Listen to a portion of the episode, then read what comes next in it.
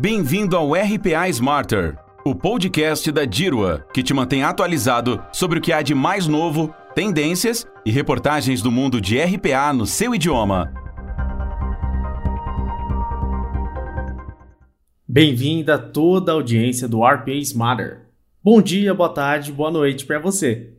Hoje nós temos um podcast muito importante, já que contamos com a participação de Thales Martin, mentor da Dirva, que nos falará das últimas estatísticas de 2021 sobre o mercado de RPA no Brasil. Informação muito importante que lhe ajudará a escalar suas operações em 2022. Com a palavra, Thales Martin. Olá, pessoal. Meu nome é Thales. Para quem não me conhece, eu trabalhei mais de 20 anos no mundo corporativo. Os últimos quatro deles foram cuidando de uma área de RPA. Fui líder global de RPA com times aqui no Brasil e fora dele e desde setembro do ano passado eu estou como mentor de RPA da Dirva. Qual a ideia, qual a ideia desse podcast? A Dirva realmente pensando uh, nesse compromisso que tem com seus clientes e com suas empresas, nós é, idealizamos esse estudo, a primeira edição da análise de mercado brasileira de RPA. Qual o objetivo disso? É, com que vocês possam melhorar a sua gestão de RPA. Uh, como? É, é fundamental entendermos quais as práticas né, e estratégias mais adotadas pelo mercado, entender quais são as ferramentas e softwares utilizados e até mesmo uh, saber como está a satisfação dos clientes das empresas que, que criaram suas áreas de RPA, como foi o payback, se teve payback ou não, como, é, como elas estão olhando para o futuro, o que, que deve acontecer nos próximos 12 meses, pelo menos, nessas áreas de RPA. Então, a ideia é essa, é fazer com que você olhe como está o mercado de RPA e, e possa até comparar com seu, suas próprias informações.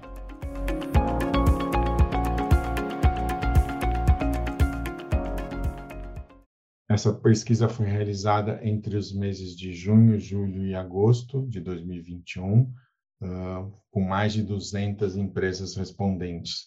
Na verdade, foram 236. É um reporte com muitas informações, com muitos números. Eu vou tentar aqui no podcast ser o mais uh, sucinto possível, também para não ficar uma chuva de informações e uma chuva de percentuais que é difícil de entender. Óbvio que quem quiser mais detalhes, no final do podcast a gente dá todas as informações, como vocês podem obter uh, esse estudo completo, ou até uma conversa com a Diva que a gente pode fazer uma análise da sua empresa uh, comparado com o mercado. Entrando agora na pesquisa, uh, essas mais de 200 empresas, a maioria delas são de grande porte, então estou falando de, de, de, empresas de mais de mil funcionários. Óbvio que tem algumas respondentes que são empresas menores, mas a maior parte são, são empresas de, com bastante funcionário. Uh, estamos falando de 12 segmentos, aí vai de alimentício, industrial, farmacêutico, cosmético, são 12 grandes segmentos. Uh, essas empresas, perguntamos também quais eram os sistemas que elas usavam. Os top três sistemas eleitos são o SAP, o TOTS e a Oracle. Óbvio que tem empresas que usam mais de um sistema, tem empresas que têm uh, desenvolvimento próprio, mas os top três são essas. 60% dessas empresas possuem centro de serviço compartilhado. E a primeira grande pergunta sobre o RPA, propriamente dito, foi qual a sua motivação? Por que, que você resolveu implementar uma área de RPA? Aí a grandíssima maioria, de novo vou ter que falar números, mas 83% dessas empresas responderam entre apoiar o crescimento ou reduzir custos. Quando a gente pensa em RPA, ou desde que começou-se a falar de RPA aqui no Brasil em 2015, 2016. O grande motivador sempre foi a redução de custos. Ah, você vai fazer uh, mais com menos pessoas, ou você vai fazer uh, mais pelo menos com a mesma quantidade de pessoas. Então, a maior motivação dessas empresas foi apoiar o crescimento ou reduzir os custos. Eu gosto do, de uma que seria a qualidade do, do serviço entregue, mas essa foi lembrada por 5% das empresas. Eu acho que depois que você implementa, a, a consequência, você começa a perceber que você tem muito menos erros, você tem muito menos multas, mas realmente o, uh, a motivação para implementar a área, até mesmo para você provar para para o board da empresa que vale a pena, realmente são a redução de custos ou, ou apoiar o crescimento da área.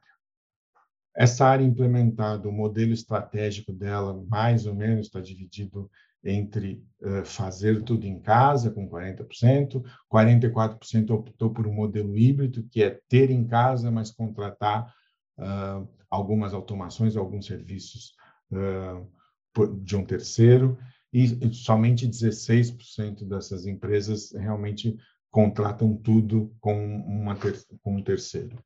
E essas áreas de, de RPA normalmente são centralizadas. Algumas possuem uh, diversas pessoas em áreas espalhadas desenvolvendo suas, suas automações.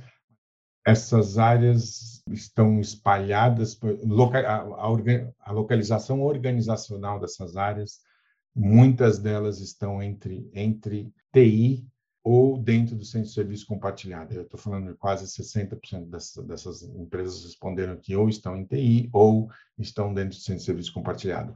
Aí tem uma série de outras respostas, área de processos, área de inovação, mas só para vocês entenderem, a grande maioria optou por TI ou dentro do centro de serviço compartilhado. E o tamanho dessas equipes? Mesmo com grandes empresas, com empresas de grande porte aqui, eu estou dizendo que 70% das empresas têm até cinco pessoas nas suas áreas de RPA. São áreas pequenas, uh, mas que faz, faz, um, faz sentido, porque as empresas começaram pequenas e, com o passar do tempo, você vai crescendo. Eu posso dar um exemplo, quando eu era cliente, eu comecei com cinco pessoas e no final, até o ano passado, 2020, somando as, as duas áreas, eu estava com quase 20 pessoas. Então, depende muito do porte, depende muito da idade da sua, da sua área de RPA, mas a grande maioria tem até cinco pessoas. Muitas delas já possuem um suporte de cliente, suporte ao cliente interno estruturado, uh, e al algumas poucas possuem um arquiteto já para coordenar esse time. Uma informação bem importante foi sobre o payback. Perguntamos para essas empresas uh, quanto tempo demorou sobre o payback. Quase metade delas tiveram em, o payback em até um ano, e quando consideramos 18 meses, a gente está falando de 75% das empresas já tinham seu payback em até 18 meses. Uh, e uma informação bem que eu achei bem diferente do que eu imaginar, do que eu imaginaria como resposta, foi sobre o turnover. Quando eu tinha uma equipe, eu sofria muito com perdas de pessoas para as outras empresas, uma pegava da outra. Então, uma pergunta interessante foi o turnover. Como foi o seu turnover no ano de 2020? E, para minha surpresa, quase 70% responderam que foi menos de 5%. Então, talvez tenha sido a pandemia ou era só eu que sofria disso, mas eh, foi um número que realmente me surpreendeu no turnover de 2020.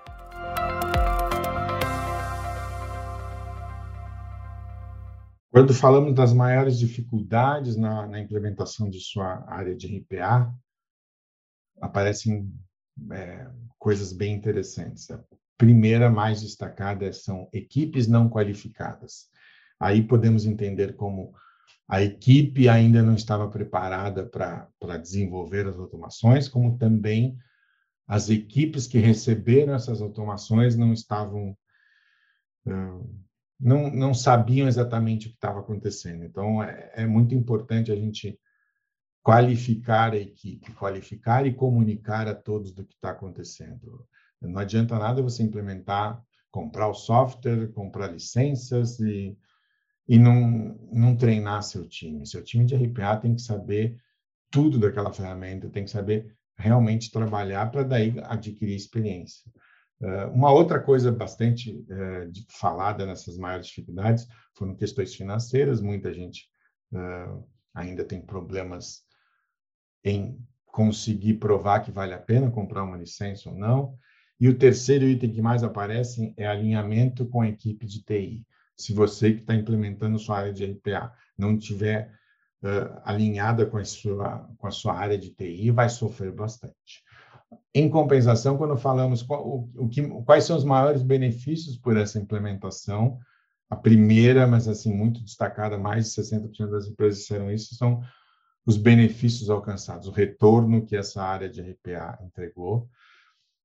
O, segundo item é, é, justamente o alinhamento com a área de TI. O alinhamento com a área de TI ele pode ser muito prejudicial se não for bom esse alinhamento, mas em compensação ele pode ser muito benéfico se esse alinhamento com a sua área de TI for ótimo. É, e um terceiro uh, item aqui da, da, dos maiores benefícios da, na implementação da área de, de RPA foi o engajamento dos gestores. Quando você tem uma área com um gestor engajado, um, um cara que aceita essa mudança, aceita essa transformação, uh, o benefício é muito maior. Quando falamos de satisfação da, da implementação da área de RPA, aí somando satisfeitos e muito satisfeitos, a gente está falando praticamente quase 90% das, dessas empresas estão satisfeitas ou muito satisfeitas com a implementação da área de RPA. Uh, quase também 90%, 87% disseram que uh, os benefícios prometidos foram entregues. Isso é muito importante, acho que isso está muito alinhado com essa satisfação. E quando a gente pergunta sobre quais são as projeções para 2022, uh, como que você vê a, a sua área de RPA para 2022, a escalabilidade dessas, das, dessas automações dos seus processos. 70% das empresas imaginam que a, a quantidade, as demandas estão crescendo e 68% também, praticamente o mesmo número, diz que a minha, a sua área de RPA vai aumentar em 2022. Então, estamos falando aí de, de patamares de 90% de satisfação e 70% dessas empresas dizendo que, que, que vão crescer uh, tanto nas demandas quanto nas suas próprias áreas.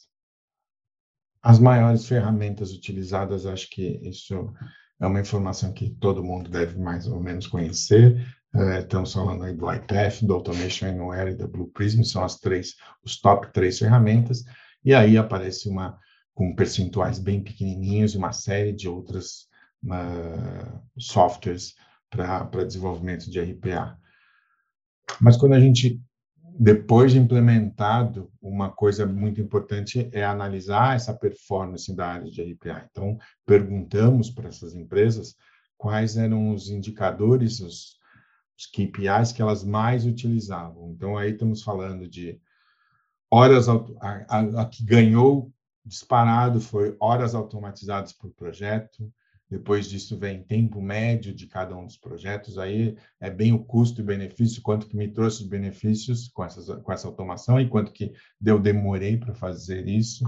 Automações por licença, FT por licença, uh, percentual do índice de exceções é o quinto indicador que mais utilizam, é um índice bem, é um indicador bem interessante para você medir justamente a quantidade de, de exceções ou de erros que possa que a sua automação possa estar fazendo, mas basicamente foram esses os indicadores. E aí eu estou falando que mais da metade das empresas já possuem um ou outro ou todos esses indicadores que a gente comentou agora. E os processos? Aonde estamos automatizando uh, no mercado brasileiro? Então, nesse estudo nós dividimos em mais de em sete uh, grandes processos dentro das empresas e, e, esses processos ainda são divididos em n subprocessos. A gente com todo o levantamento, chegamos a mais de 130 subprocessos que já foram automatizados, não vou entrar em detalhes de cada um, o que eu posso dizer assim, 80% dessas empresas têm automações na sua área de pagamentos. Quando falamos em pagamento e crédito, mais de 60% das empresas tem é, automações nessas duas áreas, mas aí também temos contabilidade, TI, RH tem bastante automações. Né? A quantidade de, de subprocessos em RH não é tão grande, mas uh, são processos bem parrudos. No fiscal temos temos automações, facilities, e algumas empresas já têm algum, alguns outros subprocessos espalhados, e até aí já tem algumas que deram exemplos de, de, de, automações com inteligência artificial, mas, de novo, não vou entrar em detalhes de cada um dos subprocessos. Interessante é é, falar que tivemos mais de 12 mil automações dessas 230 empresas, uh, 12, 12 mil subprocessos automatizados dessas 200 empresas. É um número bem expressivo e bem interessante para a gente levar em consideração. Bom, pessoal, a, ideia aqui era pelo menos trazer um cheiro desse estudo para vocês, é, o que, que eu posso concluir, assim, que se fosse para fazer um resumo, o grande motivador para a criação das áreas foi realmente a redução de custo e o apoio ao crescimento das empresas. Uh, a maior parte das empresas, eu estou falando de mais de 85% delas, estão satisfeitas ou muito satisfeitas com suas áreas de RPA, e todas elas enxergam um futuro promissor não só para o aumento das demandas, como também para o crescimento das suas áreas de RPA. Uh, quando falamos de payback, uh, a maioria, quase 75%, uh, ocorrem até 18 meses após o seu início, e como eu acabei de mencionar, a gente tem mais de 12 mil automações espalhadas em mais de 130 subprocessos, uh, quer dizer, é uma coisa que já está se espalhando bastante. Então, se tivesse que resumir em dois, em dois itens, gente, vale a pena ter, ter a área de RPA e o crescimento uh, é muito certo para os próximos meses. Então, a, a ideia aqui era trazer essa, essa fotografia do mercado para vocês, espero que, que vocês uh, tenham gostado. Mais detalhes a gente já vai passar agora no link uh, para vocês uh, de como conseguir esse estudo e como nos contatar, tá ok? Obrigado, pessoal, até logo. Não se esqueça de nos seguir no canal de podcast da Dirwa, RPA Smarter, em que encontrará todos os conteúdos sobre RPA em português.